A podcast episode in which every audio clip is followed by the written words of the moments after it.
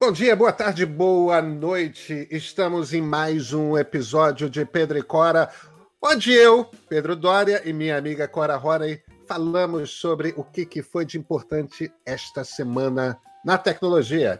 Vocês estão vendo, se você está com a imagem do YouTube e não está no podcast, você está vendo o nosso QR Code ali no canto esquerdo. Isso serve para muito, uma coisa muito simples. Para você assinar o e-mail. Se você não assina, assine lá. Pedro Cora, evidentemente, está em todas as plataformas de podcast, está no YouTube do meio. E esta semana nós vamos falar do que a Câmara dos Deputados dos Estados Unidos acaba de aprovar.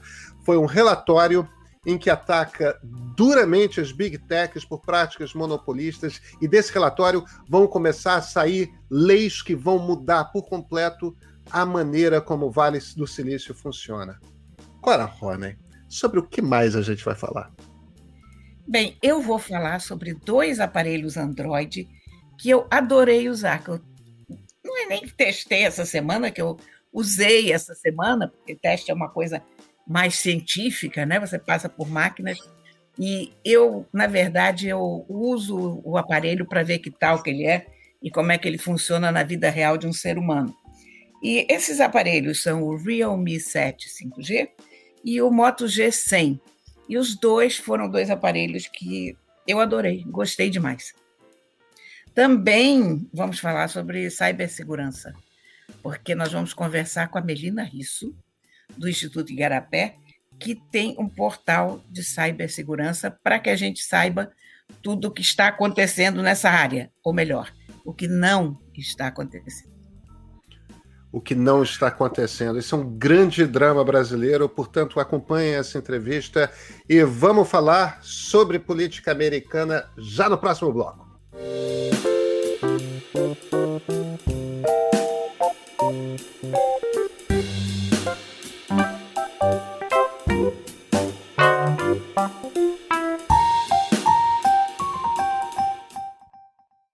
Cora Ronen, Ontem, partindo-se do princípio que a gente está na sexta-feira, que é quando as pessoas têm acesso ao nosso programa, mas na verdade é hoje, porque a gente está gravando na quinta-feira. É, nessa quinta, a Câmara dos Deputados americana aprovou, enfim, um relatório da CPI que eles estão fazendo há algum tempo, um equivalente a uma CPI, né? Mas no fim das contas é a mesma coisa. Junta um bando de deputado para fazer uma grande investigação. É, sobre as big techs, né? As grandes empresas do Vale do Silício, que a gente fala dessa forma, mas tem duas, evidentemente, que são de Seattle e logo do lado de Redmond, né? É Microsoft e Amazon, que, que fica um pouco ao norte do, do Vale do Silício, no estado de Washington. A, a, o relatório da CPI foi aprovado por 24 votos a 17 que, que formam, que são os deputados que formam a comissão, o equivalente à comissão de Constituição de Justiça de lá, que eram os caras que estavam investigando. E por que 24 e 17? São 24 democratas e 17 republicanos. Os 24 democratas, que formam a maioria, aprovaram o, o, o, relatório. Por que, que os 17 republicanos votaram contra? É porque eles acham que não tem nenhum problema nas big techs?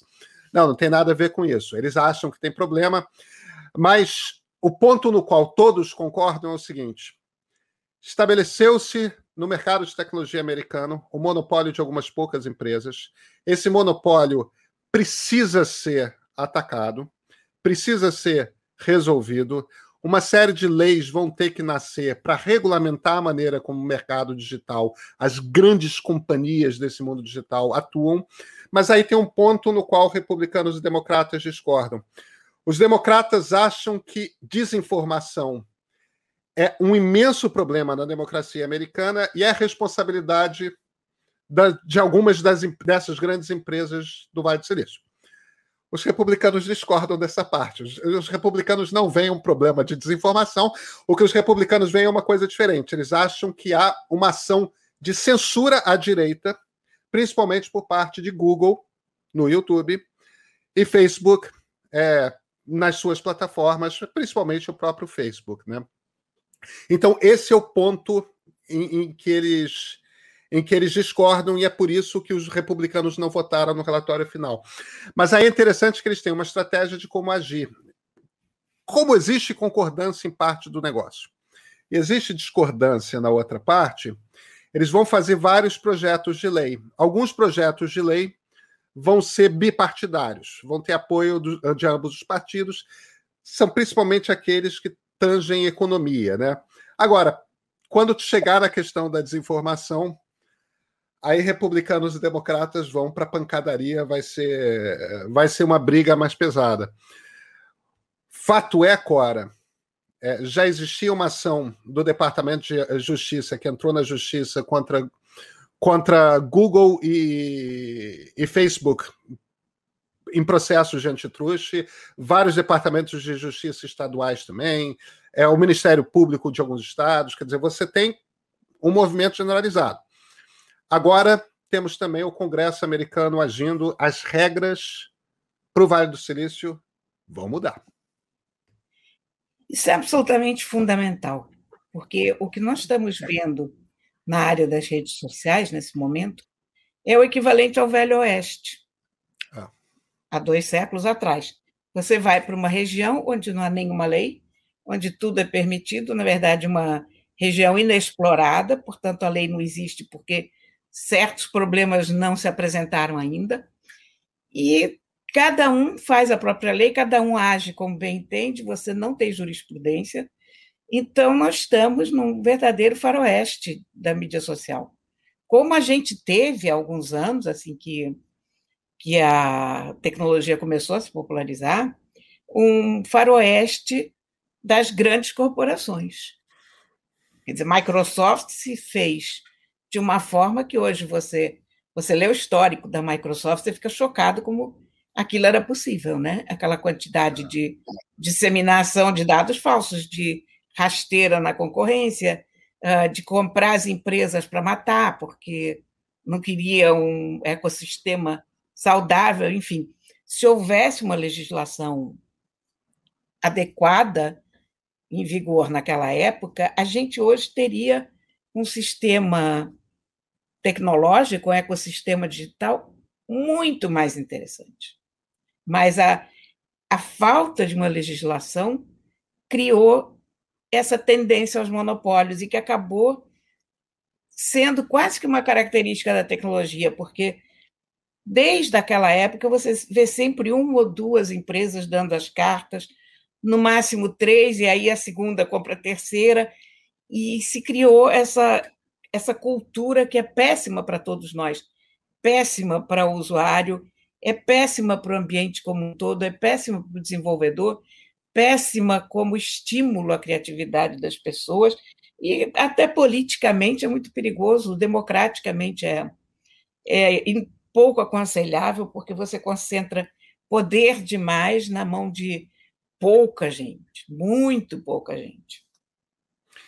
Pois é, você sabe, ele já tem dois projetos de lei, esses dois projetos de lei são bipartidários, um tem a ver com a gente, tem a ver com a imprensa. É uma, é uma versão que, ao que parece, vai ser até mais ousada do que a lei australiana, em que eles vão dar para os veículos jornalísticos, aí não importa se é rádio, se é TV, se é impresso, se é digital e analógico, se é digital puro, não importa se é local, se é nacional, dizer, não importa nada. Veículos jornalísticos vão ter ferramentas para negociar tudo com empresas digitais desde aqui, o que que qual é o, o, o, corte que eles recebem na publicidade, até mesmo o que que os meios digitais podem pegar de informação a respeito dos seus leitores, ouvintes, espectadores, etc.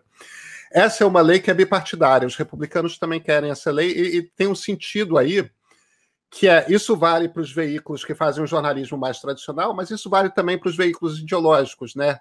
E a, e a, direita americana tem um peso muito grande nesses pequenos veículos de nicho, que, no entanto, tem muito impacto. É, a outra lei bipartidária toca num ponto que, sobre o qual você estava falando, Cora, que é o, o Departamento de Antitruste do Departamento de Justiça do governo federal vai ser ampliado, quer dizer, eles vão ter mais advogados e vão ter mais técnicos. Além disso, as regras para proibir aquisições vão ser afrouxadas.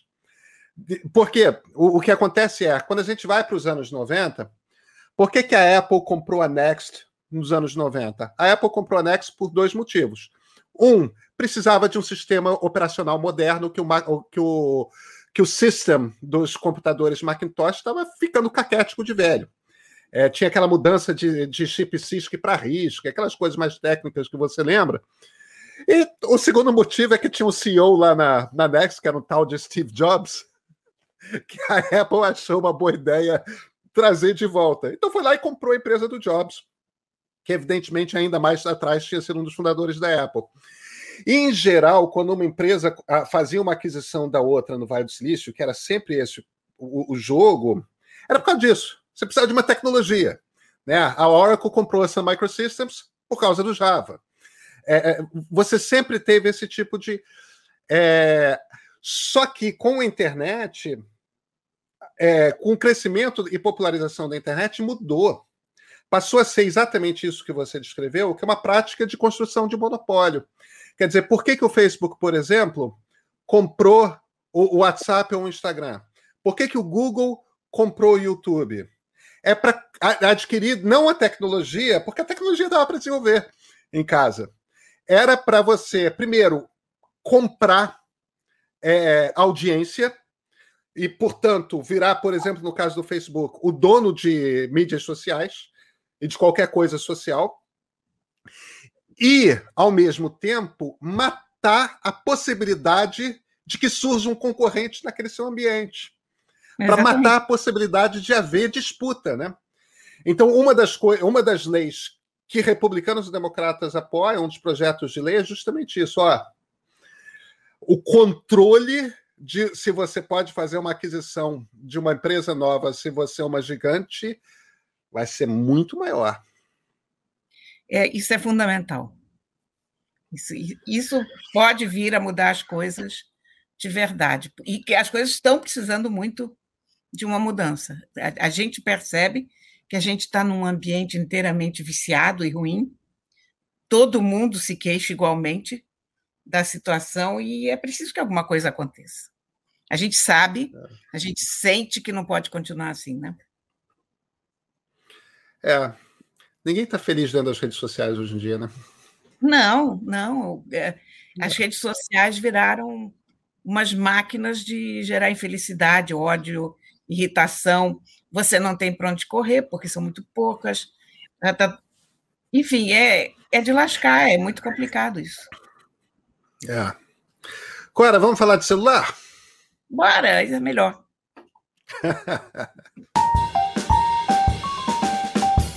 Pedro, essa semana eu andei brincando com dois aparelhos, dos quais a gente já falou aqui, inclusive, que são muito parecidos, sendo até a cor, né? Ó.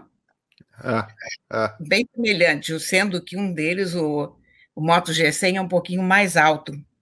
São as duas novas estrelas do mercado brasileiro, o Realme 7 5G e o Moto G100 eles não são aparelhos da mesma categoria. O Moto G100 custa mil reais a mais. Então, a gente a gente é está dinheiro. No... é dinheiro, né? E nós, nós estamos falando mil reais é um terço ou a metade do preço quando, quando a gente chega nessa faixa da qual a gente está falando. O Moto G100 está custando cerca de 4 mil reais. Esse é o preço sugerido, é claro que você encontra esse aparelho por menos, então ele é um topo de linha barato.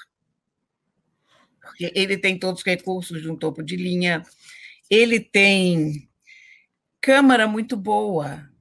É uma coisa engraçada, como essa tecnologia vai melhorando, né? Porque toda, toda vez que eu estou falando de um telefone, especialmente no caso da Motorola, que eu acompanho há anos, por exemplo, Aí eu digo, ah, esse é o melhor aparelho que a Motorola já fez. E aí eu penso, as pessoas devem estar cheias de me ouvirem dizer isso. Afinal, qual é o melhor aparelho que a Motorola já fez? Porque afinal todos são o melhor aparelho. Mas não, esse é o melhor aparelho que a Motorola já fez, eu acho, por causa de uma série de fatores que juntos funcionam muito bem. Ele não tem a melhor tela do mercado, por exemplo. Ele tem uma, uma tela LCD. É uma tela ótima quando você olha para ela. Ela não é tão ótima quando você compara a uma tela AMOLED olhando lado a lado. Mas quando você está com ela na mão, você acha ela muitíssimo boa. Tem uma coisa que é uma desvantagem, entre aspas, estética, mas que eu gostei muito. É uma, uma coisa quase vintage ou retrô. Depois de não sei quantas telas arredondadas para os lados e e complicadas, você tem uma tela plana, com um leve arredondadinho aqui no canto, mas com pequenas bordas pretas, mais, no, mais perceptíveis do que a maioria das bordas pretas costuma ser hoje. Isso me chamou a atenção assim que eu vi o aparelho e eu gostei muito, porque a coisa da borda infinita, da borda plana, é muito bonita, mas ela é pouco prática no dia a dia. Você na verdade, no uso, se você tem uma ponta do dedo que vai para cima do aparelho, se ele tem um tiquinho de borda, isso ajuda a tua vida mais do que atrapalha. Quer dizer, então tem. E evidentemente que essa borda ajuda eles a economizarem energia monstruosamente, de modo que esse aparelho, que tem uma bateria de 5 mil mAh, ele me dá dois dias de carga. Eu, Nossa! E eu deixei de carregar ele uma noite e cheguei quase até o fim do dia seguinte. É uma bateria bárbara. Mais bárbara também, porque ele não tem que carregar um, uma tela, não sei das quantas, com bordinha, não sei como, e enfim, coisas que a gente acha lindas. Mas que de repente você pensa, não, quem sabe eu preciso de um aparelho com uma coisa mais sensata aqui, que ao mesmo tempo me dê uma bateria melhor. Um, ele não é a prova d'água. Isso é porque a gente pensa onde é que ele não é topo de linha, né? Então ele não é topo de linha nessa tela, mas eu acho a tela ótima e, e francamente, como eu te disse, gostei muito de ter um topo de linha com um pouquinho de borda. Eu estava sentindo saudade disso. Uma coisa vintage que me agradou. E ele tem quatro é... câmeras atrás, Cora? Sim, senhor. Ele tem quatro câmeras sendo que uma dessas quatro câmaras é uma macro com um flash em volta, com um wall ring. É a melhor macro que eu já vi em telefone celular, disparado. Porque o problema de macro mais comum que você tem quando você está tentando fazer uma foto muito de perto de uma flor, de uma coisa assim, um pequeno objeto, é que você tem a sombra do telefone sobre aquele objeto. Ah, que interessante claro, né? Então, quando você tem esse ringzinho na, em torno da câmara, essa sombra deixa de ser um problema. Por isso que eu me apaixonei tanto por essa câmera, porque eu acho que essa, essa macro é tão inteligente, eu acho que isso tinha que ser um feature de todo telefone que tivesse uma macro, porque você pega os detalhes do que você está fazendo e você não tem a sombra do telefone. Mas a câmera é muito boa também, a câmera normal. É, é uma e o outro câmera... celular, Cora, como é que foi a sua experiência? Ah, o outro celular é o Realme 7 5G. Vocês veem a cor. E são é... três câmeras. Aqui, aqui são três câmeras, sendo que, na verdade, uma delas é para dar profundidade de foco. Né? Ela tem uma wide, que é, funciona normal, e a ultra wide. Ah, eu esqueci, por falar de, em câmera, de falar que no Moto G100 ela tem duas câmeras de selfie na frente. Isso é ótimo ah. e é raro de encontrar nos telefones. O Realme tem uma câmera ótima para o preço dele. Ele, aliás, ele é um aparelho surpreendente para a faixa de preço em que ele está. Ele é um aparelho que você encontra por R$ 2.600. Isso o preço sugerido e, claro, você vai encontrar ofertas por, sei lá, 100, 200 reais a menos na internet. Ele tem um desempenho de, de topo de linha, ele tem um processador da MediaTek muito comum na China para 5G, ele é um aparelho 5G. Ele é muito rápido, ele tem, tem um desempenho ótimo. Também tem uma bateria ótima, o mesmo tamanho de bateria do, do Moto G100. A tela dele é LCD também. Ele tem a metade da armazenagem, são 128 226 gigabytes de armazenagem, e a câmera dele é muito boa. Ele é um telefone cheio de qualidade. Eu acho que nessa faixa de preço em que ele está, hoje, é muito difícil encontrar alguém que funcione tão bem. Ele, ele funciona consistentemente bem em, em todas as frentes que eu testei. Uh, a interface dele é curioso. Eu não gostei da interface num primeiro momento, quando eu peguei, porque ele vem com muito software adicionado, eu não gosto disso.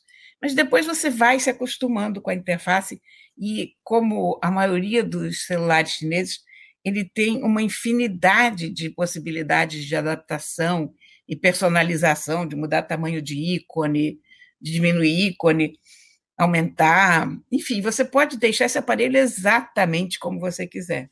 Então, pronto, o problema da interface resolvido.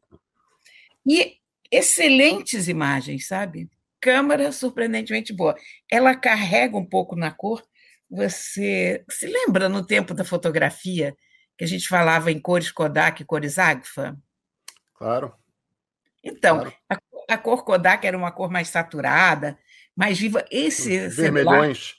Celular, exatamente, puxado para o vermelho. Esse telefone tem um pouco isso, é cor Kodak. Mas são imagens muito boas, muito boas. Enfim, dois ótimos aparelhos. Eu fiquei muito contente de, de usar os dois, sabe? De dar uma alegria usando.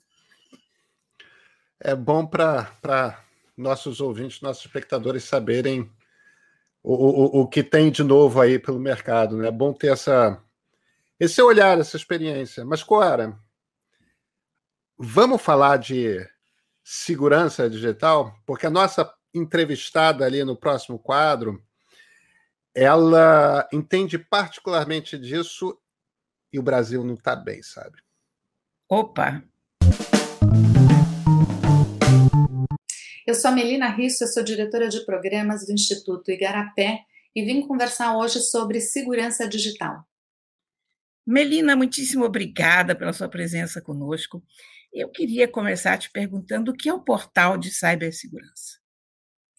Cora, o portal de cibersegurança ele é fruto de uma pesquisa, um trabalho de dois anos que a gente vem fazendo no Igarapé para entender esse ecossistema da segurança digital no Brasil.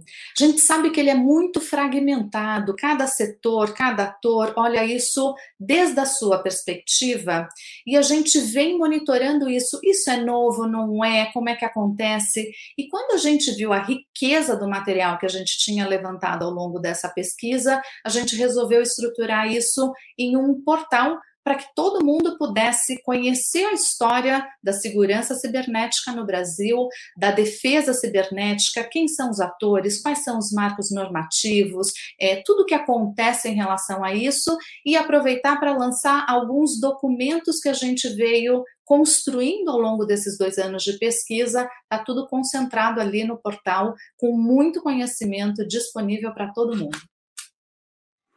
Menina, a gente costuma conversar com o Instituto Igarapé quando a gente quer falar de arma, quando a gente quer falar de violência, quando a gente quer falar de política voltada para a segurança pública. É, é, é, é novo para nós repórteres falarmos sobre segurança digital com vocês. Mas vocês mergulharam nisso e, evidentemente, tem, tem a ver, tem encontros, né? A questão da segurança no digital e no físico, porque, afinal de contas, Estamos no século XXI e as coisas estão se unindo. Quando vocês mergulharam nesse assunto, segurança digital, é, falando evidentemente de Brasil, o que que preocupa? Onde, onde estão os problemas com os quais nós devíamos nos preocupar? Pedro, você sabe que essa dimensão da segurança digital é mesmo uma dimensão pouco conhecida do Instituto Igarapé no debate público. A gente fala muito sobre segurança pública, mas o trabalho em segurança digital ele já é bastante antigo. A gente vem mergulhando e entendendo a tecnologia, ele tem uma mudança muito significativa na nossa vida e ele tem muitas dimensões. Especialmente nesse trabalho, o que, que a gente fez? Colocou diferentes setores na mesma mesa para entender as perspectivas de onde a gente está olhando os riscos digitais. que, que a gente chama de, de risco digital aqui no Igarapé? É uma categoria de risco que está relacionada ao uso, desenvolvimento ou gestão do ambiente digital na condução de qualquer atividade. E quando a gente colocou todos os setores para conversar, então, o setor público de diferentes áreas, das Forças Armadas, das polícias, do Ministério das Relações Exteriores, agências reguladoras, quando a gente traz o setor privado, desde as pessoas que estão trabalhando com as big techs até as empresas que estão trabalhando com risco mesmo, sociedade civil, o que, que a gente observa? tem muitas dimensões desses riscos digitais, com muitos do que a gente chamou de ativos. O que, que a gente precisa proteger, afinal de contas, quando a gente está falando desse risco digital? E a gente chegou aqui em seis categorias. Então, a gente está falando de dados, essa é uma discussão atualíssima no Brasil, né? Então, tudo que se refere a dados. A gente falou de sistemas, essa é uma discussão mais técnica, onde as pessoas já estão acostumadas a lidar com isso. Falamos de infraestrutura, porque tem um ataque bastante significativo quando a gente pensa na perspectiva perspectiva do que, que a gente precisa segurar, mas foi muito interessante trazer os diferentes setores, porque aparecem outras dimensões e outras categorias que não necessariamente estão nos radares muito é, contundentes e muito discutidos. Primeiro que a gente está falando são dos direitos. Tudo que tem acontecido no âmbito digital, a gente tem uma série de riscos em relação aos direitos, principalmente direitos humanos. A gente está falando também dos processos e do processo de comunicação entre esses sistemas todos e colocando as pessoas no centro desse debate. Então, quando a gente traz toda essa diversidade de atores, a gente começa a entender que o ecossistema ele é muito mais amplo. E hoje no Brasil a gente ainda lida com eles de maneira muito fragmentada. Dependendo de onde a gente está, a gente olha para uma informação, a gente não olha para esse ecossistema como um todo. E aí a proposição é, do mapeamento da agenda é Quais são os riscos quando a gente olha nesta diversidade e nessa visão e nessa conjunção sistêmica? Quais são os principais riscos? Como é que os diferentes setores têm visto os principais riscos? Quais são as principais ameaças? E como é que a gente é, elabora uma agenda comum? A gente só vai conseguir lidar com os problemas de segurança digital se todos os setores estiverem envolvidos. É, uma coisa afeta a outra, não dá para a gente pensar isso de uma maneira muito fragmentada. E aqui é uma união de esforços de pessoas que estão olhando desde a parte jurídica e material, mas também da comunidade técnica, porque tem muita falta de conhecimento nesse ambiente que é muito diferente e que é é, com uma velocidade de transformação muito grande. Onde você identificaria a nossa principal fragilidade? Cora, foi super interessante. Como é que a gente chegou aqui nas principais fragilidades? É, a gente fez um mapeamento com esses setores todos, identificamos 10 riscos e aí a gente é, rodou um questionário com os principais profissionais que lidam com segurança digital para entender como é que os diferentes setores enxergavam esses riscos, aonde ele via no curto prazo, no médio prazo e no longo prazo. E a partir daí a gente selecionou cinco que são transversais a todos os setores e de muito curto prazo. Então, o que, que a gente está olhando aqui como as principais ameaças? Primeiro é a falta de capacitação. É, quando a gente fala do ambiente digital, ambiente técnico, cada um de nós, inclusive individualmente, dentro de casa, a gente está correndo risco quando a gente liga o nosso celular, quando a gente liga o nosso computador.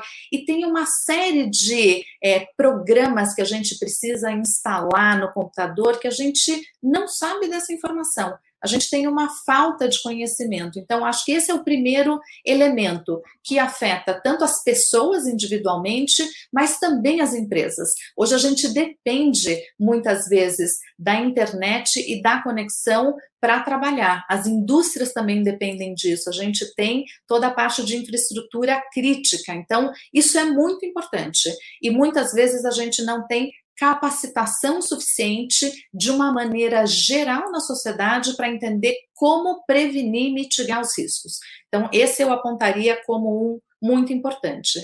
A segunda é esse ambiente de desinformação e manipulação que a gente tem vivido.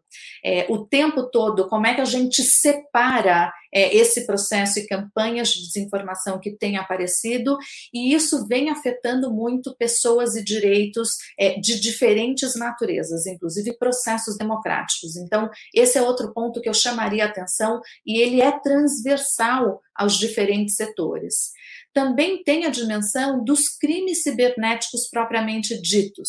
Então, entender esses crimes que são cometidos com o uso de tecnologia a partir disso tem aumentado muito. A gente viu na pandemia se é, roubo na rua reduziu porque a gente teve isolamento social, os crimes cibernéticos eles aumentaram. Então, quanto mais a gente digitaliza a nossa vida, mais crimes acontecem nesse ambiente.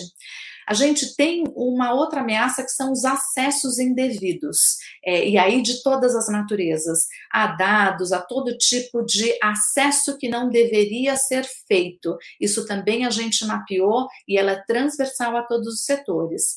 E por fim, as ameaças às infraestruturas críticas. Então, tudo que tem a ver com a parte de energia, com a parte de internet, telecomunicação. Então, esses ataques que podem afetar a infraestrutura crítica também nos aparece aqui como um elemento central e prioritário para que a gente tenha uma agenda de mitigação desses riscos. Melina, tudo que você falou me passa como algo muito coerente. Eu não sei se eu conseguiria listar algo mais sério do que esses cinco itens que você listou, e, e, e eu tenho certeza de que a, a, Cora vai concordar comigo nesse ponto. Concordo inteiramente. Eh, pois é. Agora, a gente tem, para eu te fazer uma última pergunta, a gente tem uma questão aqui que é a seguinte: a gente vive num país em que o presidente da República usa um celular normal porque ele quer twittar, porque ele quer interagir com as pessoas, trocar zap e tudo mais. Ele não usa um, um celular controlado pela, sei lá, feito pela ABIN, ou, ou, ou, ou, como seria, não sei como é que um presidente do Brasil faria. E não é uma questão do Bolsonaro. A presidente Dilma Rousseff, que nós sabemos por conta dos vazamentos do Edward Snowden, que, que teve as suas conversas no celular monitoradas, ela também usava um celular absolutamente comum. Não sei como é que eram os hábitos do ex-presidente Temer, mas se a gente pega 2005, 2010 como o momento em que há uma transformação, e pelo menos a partir dali presidentes, chefes de Estado deveriam se preocupar com isso, é, as pessoas que presidiram o Brasil por mais tempo nesse, nesses períodos não estavam nem aí para a questão de cibersegurança. Eu não estou falando dos presidentes como uma crítica particular a eles, mas eu acho que a, a ação deles e o fato de que eles podem simplesmente fazer, eu quero fa fazer assim e pronto e, e, e, acaba, demonstra uma questão que é uma questão geral da sociedade, né? É, a gente não está nem aí para a cibersegurança, a gente não, a gente sequer percebe é, os riscos. Vocês devem ter conversado muito sobre como muda essa cultura. Como muda essa cultura? Eu acho que é um desafio, Pedro. Eu não tenho resposta aqui dizendo que a gente sabe como fazer isso, a gente sabe o que precisa fazer.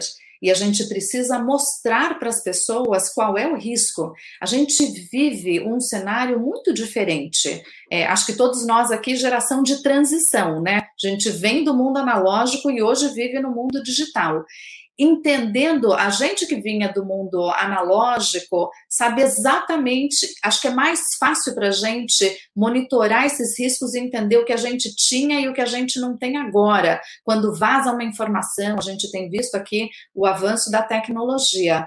E a gente precisa trabalhar num processo de conscientização para as pessoas entenderem o risco real que significa essa invasão, os nossos dados, a privacidade. A gente está num mundo em constante transformação que a gente ainda não sabe quais são todas as consequências. A gente precisa de muito estudo, acompanhamento sistemático, mas esse tipo de conversa que a gente está tendo aqui entendendo, olha, segurança cibernética ela é fundamental e ela tem essa dimensão inteira do que a gente está dizendo. Não é só o celular, é que o acesso ao dado do meu celular afeta a minha privacidade.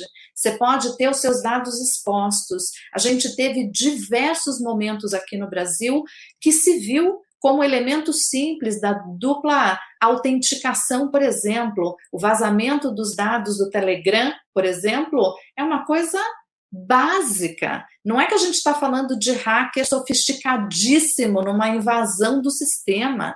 É absolutamente trivial.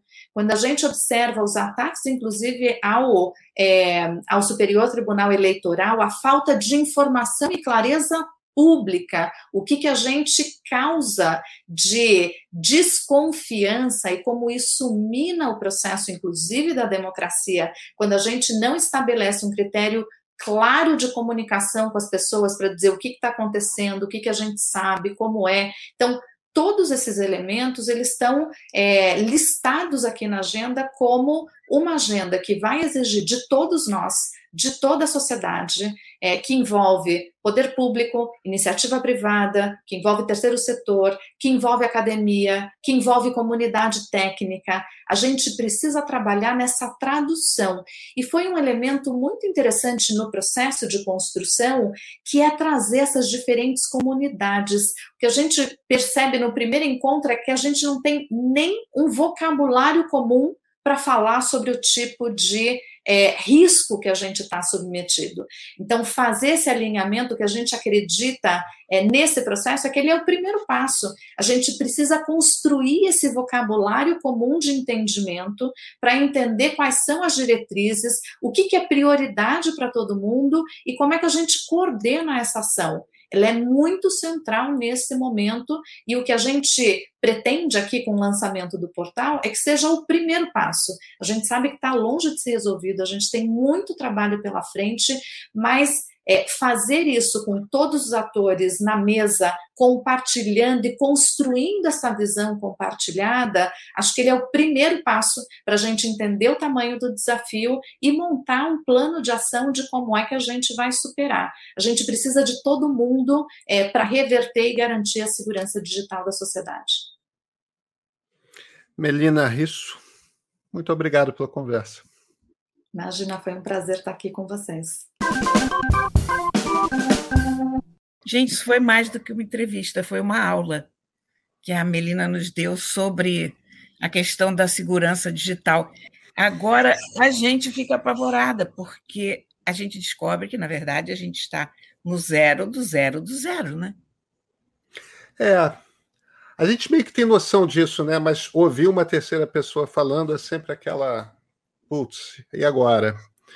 O Brasil está muito atrasado nisso e é, e é preocupante, porque a espionagem de verdade hoje, tudo isso, no fim das contas, é digital. É, nós temos um problema. Mas, Clara, deixa eu ler dois comentários aqui que nos deixaram. Um foi o Alexandre Gifone. Tenho 59 anos, sou engenheiro eletrônico e sou da geração da reserva de mercado da informática no Brasil e graças à entrevista e os papos de vocês, estou voltando a ficar animado com as novidades que vêm por aí nos próximos 30 anos. Oh, que lindo, Gifone. Muito obrigada. e tem o Felipe Rezende. O Felipe Rezende é bem mais jovem. Core Pedro, além do que eu imagino que seja a resposta óbvia, Marcus Brownlee, qual criador de conteúdo, jornalista de tecnologia no Brasil ou fora que vocês mais curtem o trabalho? Quem que você gosta, Cora? Eu gosto de uma pletora tão grande de sites. Eu, eu não tenho. Eu, eu gosto da cara Suíça. Eu, eu gosto. Rapaz, eu não, eu não, sei nem mencionar todos, porque eu gosto de muitos sites. Eu, eu gosto de GSM Arena, eu gosto de TechRadar, eu gosto de Verge, eu. Wired tem coisa, volta e meia tem coisas muito boas. Enfim, muito, muito difícil eu, eu destacar alguém. De fato, eu, eu tenho que sentar com isso e pegar as minhas fontezinhas para te dizer. É, eu, você citou a Cara Swisher, né? Você sabe que a Cara Swisher é uma das minhas heroínas, não do jornalismo de tecnologia, é uma das minhas heroínas do jornalismo. Eu acho ela uma tremenda jornalista, uma voz assim. É uma das grandes jornalistas no mundo hoje e alguém que bate nessa coisa da, do, do monopólio, dos dramas e dos problemas do Vale do Silício há muito ano, né? Há muitos anos. E ela foi casada durante muito tempo com uma altíssima executiva do Google e já estava lá batendo, inclusive, no Google, como jornalista. É. Agora, eu citaria também, eu, eu, gosto muito do Marcus Brownlee, que é um baita é, ele, do youtuber. Ele é, é maravilhoso. Agora, eu gosto muito, não sei se você conhece, Cora, do tweet This Week in Tech, com um camarada chamado Leo Laporte. Também, é, muito bom. É. Então, eu, outra eu dica adoro. de YouTube. Olha, aquele camarada que destrói todos os telefones, o Jerry Everything.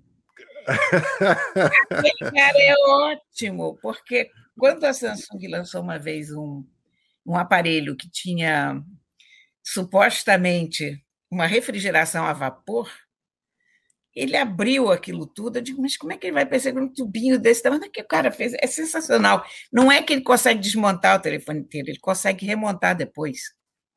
É. O cara realmente sabe que ele está fazendo uma maravilha ver esse cara brincando com as máquinas, né? Ou seja, tem, tem muita gente por aí, né? Mas, Clara, temos que. Gente tem memória que eu não tenho. Bem, Chegamos ao fim de mais um Pedro e Cora, toda sexta-feira, no seu tocador favorito de podcast, no nosso canal do Meio, no YouTube.